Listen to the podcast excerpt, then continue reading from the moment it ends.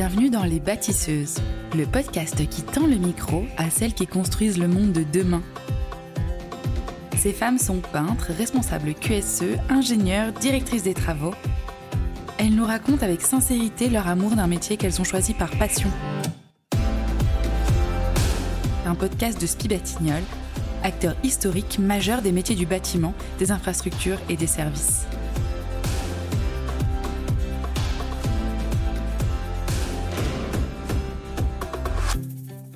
Déborah travaille chez Spi depuis près de 15 ans. À 19 ans, son BTS en poche, elle commence sa carrière en tant que conductrice de travaux chez Outarex, qui sera ensuite rachetée par Spi Batignolles. À l'époque, elle est la seule femme à ce poste dans l'entreprise. Grâce au soutien inconditionnel de sa famille et à la bienveillance de ses collègues, Déborah réussit à trouver sa place dans un milieu professionnel très masculin. Quand son premier enfant arrive, elle change de métier pour se dégager du temps. Un jour, son ancien responsable l'appelle pour lui demander de revenir. Avec son mari, ils imaginent ensemble un système pour que chacun et chacune puisse s'épanouir dans le métier qu'il aime. Déborah, aujourd'hui directrice de travaux, vous partage son expérience pour montrer la voie aux générations à venir mais aussi pour encourager toutes celles qui n'osent pas encore franchir les portes d'un chantier. Bonne écoute suis vraiment très très heureuse euh, de te recevoir, Déborah, sur ce podcast. La toute première question, euh, je voudrais bien que tu me dises quel était le métier que tu voulais faire quand tu étais plus jeune? Alors du coup, ben petite, j'aurais bien aimé être architecte. J'avais euh, vraiment un goût particulier pour le dessin. Et du coup, je voulais me lancer là-dedans. J'étais pas très forte en mathématiques. Donc, je suis partie sur un bac STI plutôt qu'un bac S. Et voilà. Et en fait, j'ai atterri euh, en STI génie civil où j'ai fait du dessin, mais du dessin plutôt technique que du dessin architectural. Et en fait, ça m'a plu, donc j'ai continué. Il n'y a jamais eu de frustration sur l'architecture? Non, non, non, pas du tout. Je me suis rendu compte après par la suite que je m'étais pas du tout tromper. Euh, voilà, c'est pas du tout le même métier et il y a, y a moins cette, euh, cette valeur euh, humaine qu'on peut avoir sur les chantiers. Enfin, le rapport est toujours hein, quand on est architecte, on a besoin d'eux, ils ont besoin de nous. C'est pas le même rapport, voilà, aux, personnes. Ils font les plans, ils font toute l'étude. ils ont un très beau métier aussi. Mais je me suis rendu compte après par la suite que c'était pas du tout un métier qui me correspondait. Je suis donc directrice de travaux depuis un an et demi et depuis un an dans l'entité Boyer et depuis 15 euh, ans chez, dans l'entité Outarex, puis Batignolles. Je suis arrivée euh, quand j'avais 19 ans et voilà, j'en ai 35 aujourd'hui, je suis toujours là. Donc moi, j'ai fait conductrice de travaux, hein, c'est ma formation. Donc j'ai fait ça pendant plusieurs années. Euh, j'ai fait, bah, j'étais aide conductrice de travaux même au début parce que j'avais un BTS bâtiment. Et ensuite j'ai fait conductrice travaux, conductrice travaux principale chef de groupe, puis directrice de travaux. Donc à chaque fois, c'est des étapes euh, supplémentaires. Alors la différence entre les deux, elle est minime. On est le chef d'orchestre de l'opération, donc pour moi, c'est des métiers quand même assez similaires et des étapes en fait à acquérir, euh, un regard un peu plus ouvert, un peu plus de recul sur les choses. Mais c'est pas euh, voilà, c'est une, une, progression qui est assez naturelle, on va dire. Est-ce que tu pourrais m'expliquer un peu en quoi consiste ton métier au jour le jour pour quelqu'un qui connaît rien du tout? Alors moi, je suis multisite, donc euh, j'ai un chantier à terminer là dans le 91 et j'ai deux autres opérations. Donc quand on est multisite, c'est différent euh, que sur des grosses grosses opérations. Du coup, je fais quand même pas mal de routes. Euh, j'essaye de, de, passer une journée minimum sur chaque opération. je m'occupe avec les équipes des réunions de chantier, des points durs, des courriers importants. J'essaye de driver les personnes sur les choses qu'ils ont besoin directrice de travaux, pour moi, c'est vraiment euh, accompagner euh, toutes ces équipes à, bien réussir leur, euh, leur opération. Donc que ça soit sur le plan gestion financière et sur la partie planning, sur sur des problèmes qu'on peut rencontrer avec certains corps d'État. C'est aussi avec les clients, avec des architectes aussi qui sont de plus en plus méticuleux. Voilà, donc moi je les accompagne et j'essaye de les aider, de pas les étouffer et en même temps euh, de les épauler pour pas que ça soit trop difficile pour eux. Ok. Et euh, c'est quoi que tu préfères dans ce métier? C'est quoi qui te fait euh, lever le matin? Moi, ce que j'aime dans ce métier, c'est le rapport humain. C'est d'être avec tout un tas de personnes totalement différentes et de s'adapter justement à toutes les personnes différentes qu'on a, des hommes, des femmes, des architectes, des clients, des compagnons, cette richesse, je trouve, humaine qu'on a dans le bâtiment. Enfin, en tout cas, c'est moi, c'est cette partie-là que je préfère. Et du reste, voilà, c'est directeur de travaux pour moi, c'est c'est ça, c'est diriger les hommes, les équipes, les emmener là où tu as envie de les emmener. Et du coup, euh, voilà, si t'as pas cette fibre un peu humaine, je pense que tu fais pas un très bon directeur de travaux. Être euh, directrice, comment ça s'est passé en tant que femme? Est-ce que être directrice, c'est différent qu'être directeur? Euh, Est-ce qu'il y a eu des, des, épreuves ou pas? Voilà, comment toi tu l'as vécu en tant que femme dans le bâtiment? Moi, pour l'instant, enfin, en tant que femme, j'ai pas eu de, de soucis particuliers. J'ai la chance en fait d'être dans une dans, une direction qui est quand même assez euh, ouverte d'esprit, avec euh, des jeunes managers euh, qui ont entre mon âge et 40 ans, on va dire. on a une direction pareille qui est très ouverte sur le sujet. Donc du coup, c'est vrai que j'ai pas eu de difficultés. Alors, je dirais pas que j'en ai pas eu du tout au tout démarrage. C'était un peu différent. À 19 ans ou 20 ans, euh, on s'assume moins euh, qu'à 30 ans. Donc euh, c'est vrai que le démarrage, il a été quand même difficile. Il y a 15 ans, enfin les bases vies, elles n'étaient pas faites pour avoir des femmes, hein, tout simplement. les hommes que je rencontrais n'étaient pas habitués à avoir des femmes conductrices de travaux. Mes managers n'étaient pas habitués à manager des femmes. Donc c'était pas évident. Ça n'a pas été facile tous les jours. Après, à partir du moment où moi j'ai été manager, en tout cas au sein des équipes, je rencontre pas de difficultés. Des clients, des architectes non plus. Je pense que même les hommes, ça fait la même chose. Hein. Et puis plus les années passent et plus on est légitime dans notre dans notre métier, dans nos approches, etc. On est plus écouté, plus euh, on peut pas dire tout est merveilleux. Euh, c'est le monde des bisounours, c'est pas tout à fait ça. Hein. On a toujours des personnes un peu macho, on a toujours des petites blagues, euh, voilà ça arrive, hein, mais euh, c'est possible d'être directrice de travaux, d'être maman, d'être euh, une femme épanouie. Tout ça, euh, ça fonctionne, ça peut marcher. Quand tu as dit la base vie, je veux bien que tu reprécises un peu. Ce que tu entends par ça, ça doit être un mot très technique du bâtiment ou peut-être pas du tout technique, mais voilà. Non, c'est pas technique. Et, tu as dit, il n'était pas conçu pour recevoir des femmes. Qu'est-ce que ça veut dire? Bah, en fait, les bases vie, c'est les cantonnements, en fait, c'est les bungalows de chantier. Donc, c'est là où on s'installe pour faire notre opération. Donc, moi, quand je suis arrivée, euh, mon réfectoire, c'était mon bureau, ma salle de réunion. Enfin, c'était vraiment pas fait pour m'accueillir, quoi. Quand je suis arrivée euh, il y a 15 ans, euh, les moyens étaient un peu différents et c'était pas tout à fait adapté pour moi, quoi. Et puis, euh, bah, petit à petit, on avait une personne au service matériel que j'aimais beaucoup et dès le second chantier, en fait, il m'avait fait un bureau avec à côté euh, mon toilette perso. Enfin voilà, il a tout de suite pris en compte euh, mes besoins. Et puis maintenant, on a tellement de femmes, euh, que ce soit architectes, clientes, des bureaux d'études externes, etc., internes, que du coup, on est forcé de bien s'adapter. donc on a maintenant tout ce qu'il faut, comme il faut. Voilà. C'est quoi la clé du succès pour être, comme tu dis, une femme épanouie, maman Je veux bien que tu me donnes la clé du succès. Au début, je n'avais pas cette assurance-là et j'avais quand même des craintes de me dire est-ce que je vais réussir à, tout additionner? On n'était que deux dans l'entreprise à être conductrice de travaux. Je m'étais dit bon, ça va, ça va être difficile. Donc, à mon premier enfant, je me suis dit, je vais faire un autre métier. Je vais partir en qualité, sécurité, environnement. Je serai support en fait de l'entreprise, donc euh, pas euh, assimilé directement à un chantier. Donc, je m'étais dit, ça serait plus simple. Donc, c'est ce que j'ai fait pendant un an.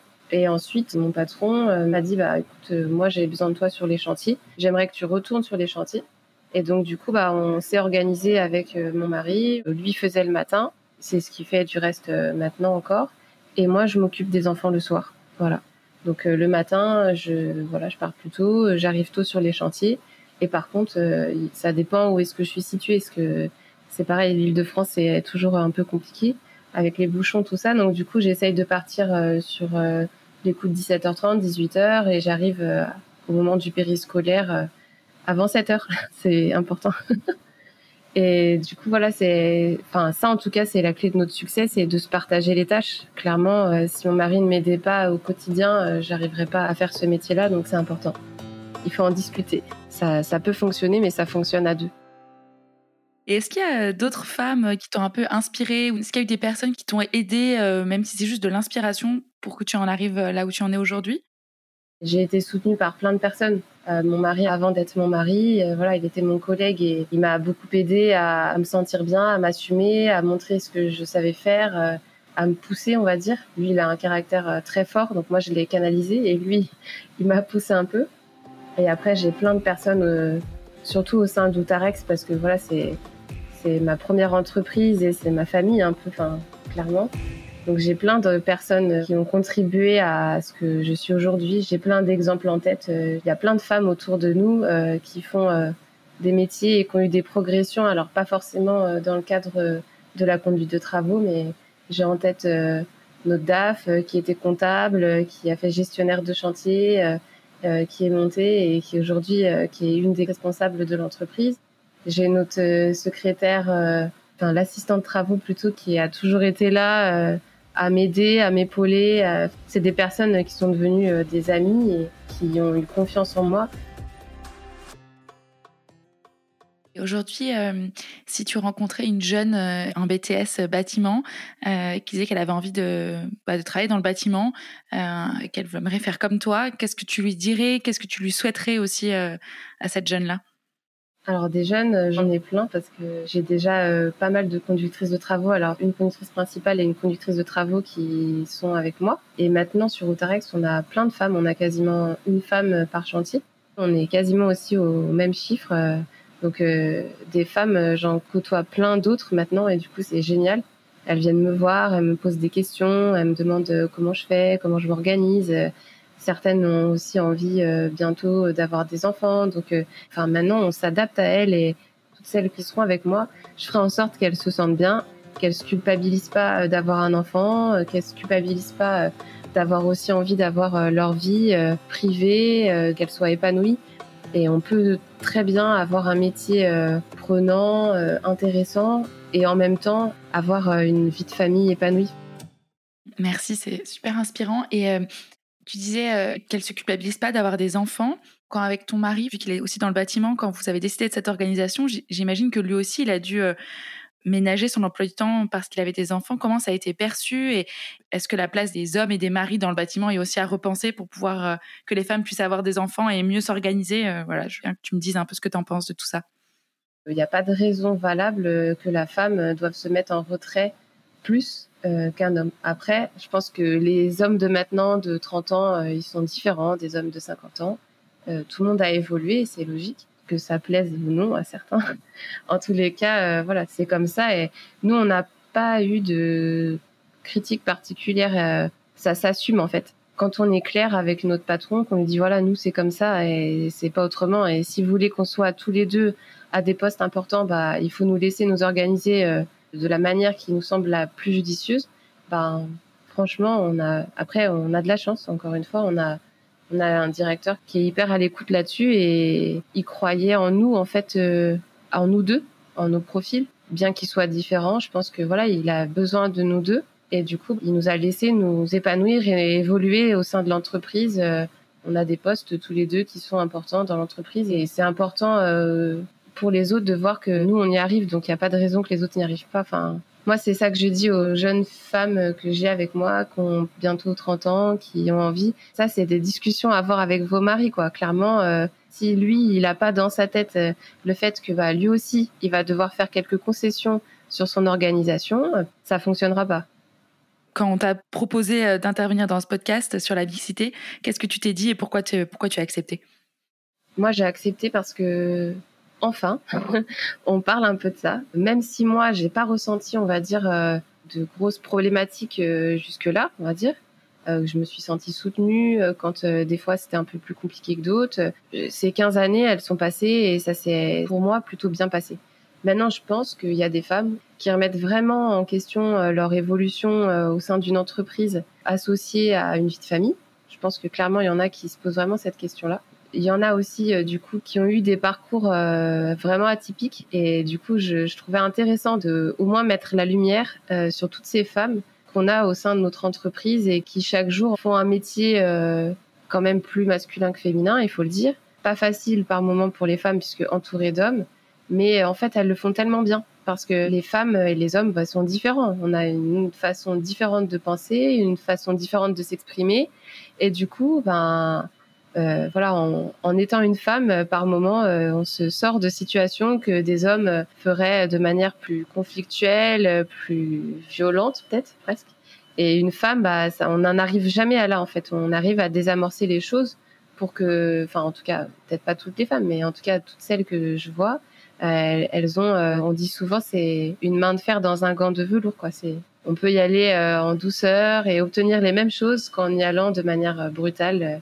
Moi, je voulais montrer tout ça et j'ai eu la chance d'avoir ma famille qui me soutenait dans, dans ce projet-là. J'étais dans une classe avec que des garçons. C'était pas évident tous les jours. J'avais 15 ans. Je me suis retrouvée avec une classe de 30 garçons. Voilà, c'était vraiment pas facile de passer de, du collège au lycée. T'as jamais eu envie de, envie ou juste même l'idée n'est jamais venue de baisser les bras parce que trop d'hommes autour de toi?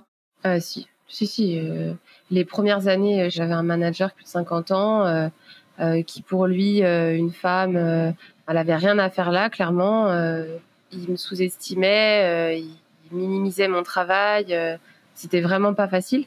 Là, clairement, il y a eu ce moment-là où je pense j'aurais pu baisser les bras et me dire vas-y, c'est bon, c'est c'est pas le truc qui est, fait pour moi, euh, je m'en vais quoi.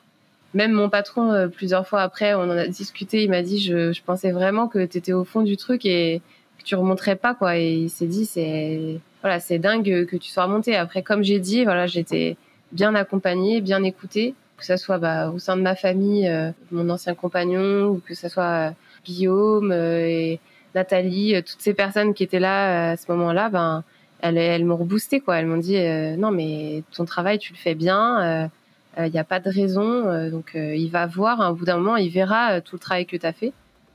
Et du coup bon bah j'ai fait ce que je savais faire. J'ai livré mon opération à l'heure avec les félicitations de tout le monde.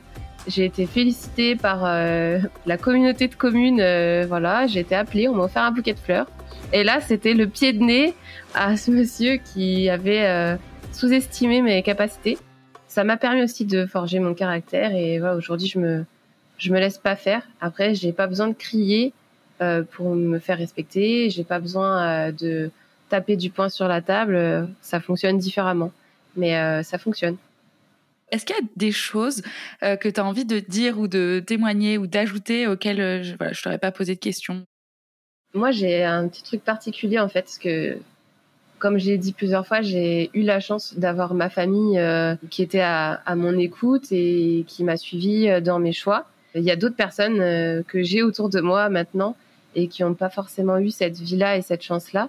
Et du coup, je me dis, ben, encore plus chapeau pour ces femmes-là. j'ai notamment une Algérienne dans mon équipe qui était en Algérie, qui a fait une école d'architecte là-bas euh, qui euh, du coup a perdu son papa et qui s'est retrouvé en fait face à ses frères euh, qui en fait étaient contre le fait de faire ce métier-là. Et elle est partie d'Algérie, elle travaille en France. Et enfin, moi, quand j'ai des femmes comme ça autour de moi, je me dis mais waouh, enfin, elle mérite en fait d'être d'être vue, d'être entendue. Elle est timide, donc elle va. Je lui avais dit que je lui parlerais, que je parlerais d'elle, mais du coup, voilà, aujourd'hui, moi, je suis là pour elle parce que du coup, elle n'a pas été euh, assez euh, entendue et assez épaulée. Euh, et du coup, là, bah voilà, moi, je suis avec elle là et je la quitterai plus quoi.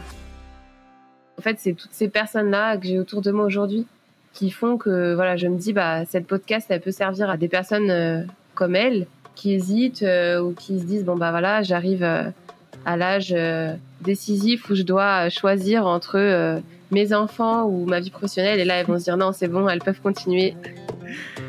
Toutes ces personnes-là, je les trouve inspirantes.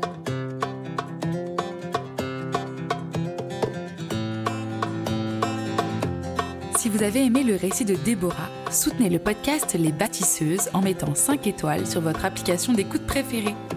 Écrivez-nous également à l'adresse lesbâtisseuses.spibatignol.fr pour nous dire ce que vous avez pensé de cet épisode, pour nous partager vos idées sur la mixité, mais aussi pour nous raconter votre expérience ou vos interrogations sur les métiers de la construction.